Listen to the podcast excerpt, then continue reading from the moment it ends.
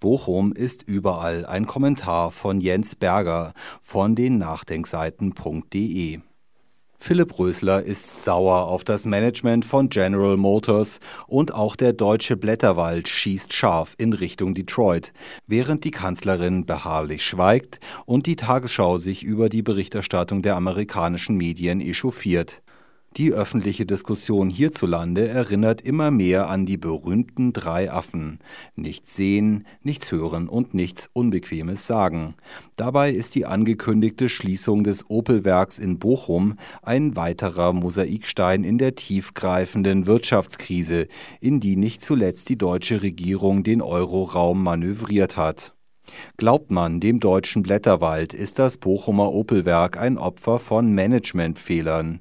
Für die Süddeutsche Zeitung sind beispielsweise der Lopez-Effekt, eine schlechte Informationspolitik und das US-Management maßgeblich für den angekündigten Tod der Automobilproduktion in Bochum verantwortlich. Und die Süddeutsche ist mit ihrer Interpretation keineswegs allein. Doch Bochum ist überall. Das belgische Bochum heißt Genk. Dort schließt der Automobilkonzern Ford Ende 2014 sein Werk und schickt 4300 Mitarbeiter in die Arbeitslosigkeit. In Großbritannien werden bereits im nächsten Jahr die Ford-Werke in Southampton und Dagenham die Tore schließen. Das polnische Bochum heißt Tichy.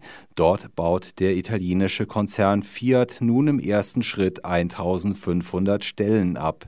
Und auch die französische PSA Group, das sind Peugeot und Citroën, wird bis Mitte 2014 11.000 Arbeitsplätze in der Produktion abbauen, während der schwedische Automobilbauer Volvo die Kurzarbeit eingeführt hat und die Verträge für Leiharbeiter nicht verlängern will. Sind tatsächlich Managementfehler für all diese Horrornachrichten verantwortlich? Ein Blick in die Absatzstatistik des Branchenverbands ACEA wirft da Zweifel auf. Die zu General Motors gehörende Sparte Opel Vauxhall hat in der EU von Januar bis Oktober 2012 15,2 Prozent weniger Autos verkauft als im entsprechenden Vorjahreszeitraum. Damit steht Opel allerdings nicht alleine. Die PSA Group verkaufte im gleichen Zeitraum 12,3, Renault 21,7, Fiat 15,8, Ford 12,4 und der zum VW-Konzern gehörende Hersteller Seat 16,2 Prozent weniger Autos. Auch die japanischen Importeure mussten herbe Absatzrückgänge verbuchen. Nissan minus 5,2, Suzuki minus 11, Honda minus 5,4, Mazda minus 13,4 und Mitsubishi minus 33 Prozent.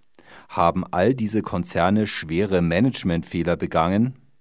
Auch wenn Managementfehler in der Branche sicher alltäglich sind, greift diese Erklärung zu kurz. Es gibt schließlich auch Autohersteller, die im letzten Jahr bessere Zahlen vorweisen konnten. Audi steigerte seinen EU-Absatz um 5,3 Prozent, Jaguar um 1,6 Prozent, Land Rover um 38,1 Prozent und die deutschen Marken BMW und Mercedes mussten mit 1,3 bzw. 1,6 Prozent nur leichte Einbußen hinnehmen, während Porsche einen Absatzrekord nach dem anderen melden kann. Offenbar ist vor allem der Verkaufspreis ausschlaggebend für den Erfolg oder Misserfolg. Während Hersteller von Kleinwagen und Wagen der unteren Mittelklasse kräftige Absatzeinbußen hinnehmen mussten, kamen Hersteller von Wagen der oberen Mittelklasse ungeschoren davon und Hersteller von Luxuskarossen konnten sogar kräftige Zuwächse verzeichnen. Mit anderen Worten, die fortdauernde Umverteilung von unten nach oben spiegelt sich in der Krise am Automobilmarkt wider. Schaut man sich die Entwicklung der nationalen Pkw-Verkäufe an, so muss man nur eins und eins zusammenzählen. Es ist angesichts dieser Daten unmöglich, die Krise des europäischen Automobilsektors nicht als Folge der Eurokrise einzuordnen. Daher ist es auch kein Zufall, dass Marken, die vor allem in West- und Südeuropa stark vertreten sind, ganz besonders unter der Krise leiden. Wer arbeitslos wird oder Lohnkürzungen hinnehmen muss, kann sich in der Regel kein neues Auto leisten. Wer Angst hat, bald arbeitslos zu werden oder Lohnkürzungen hinzunehmen, wird sich in der Regel kein neues Auto leisten wollen, erst recht nicht auf Kredit.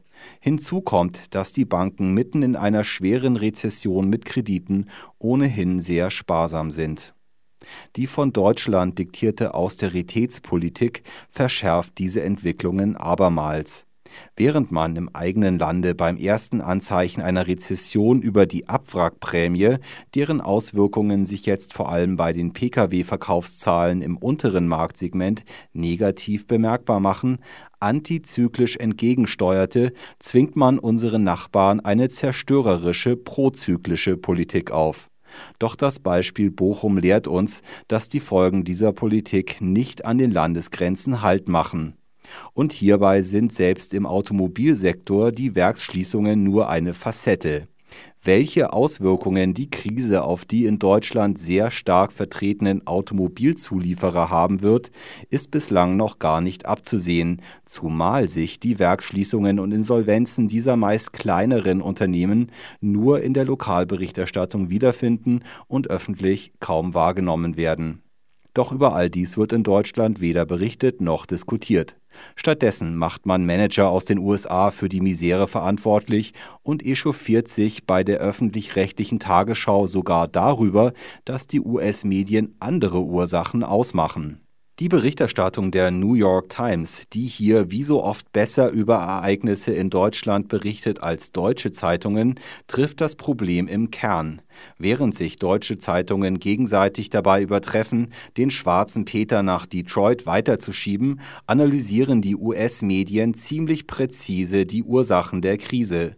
Davon könnten sich die deutschen Journalisten eine dicke Scheibe abschneiden. Natürlich ist die Werksschließung in Bochum eine Katastrophe für die Opelaner und für die gesamte ohnehin schon gebeutelte Region. Katastrophen dieser Art spielen sich jedoch leider täglich in Europa ab. Bislang betrachteten wir diese Katastrophen aber immer noch aus vermeintlich sicherer Distanz. Griechenland, Spanien, Italien, Portugal und Irland schienen weit weg zu sein. Doch die Einschläge kommen näher. Auch Deutschland ist vor den Auswirkungen der Krise und der Austeritätspolitik nicht sicher.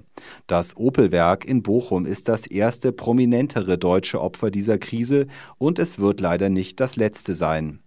Wenn die europäische Politik sich nicht schnellstmöglich von ihrem Austeritätswahn verabschiedet, wird es vor allem für das angebliche Rückgrat der deutschen Industrie, den Automobilsektor, noch knüppeldick kommen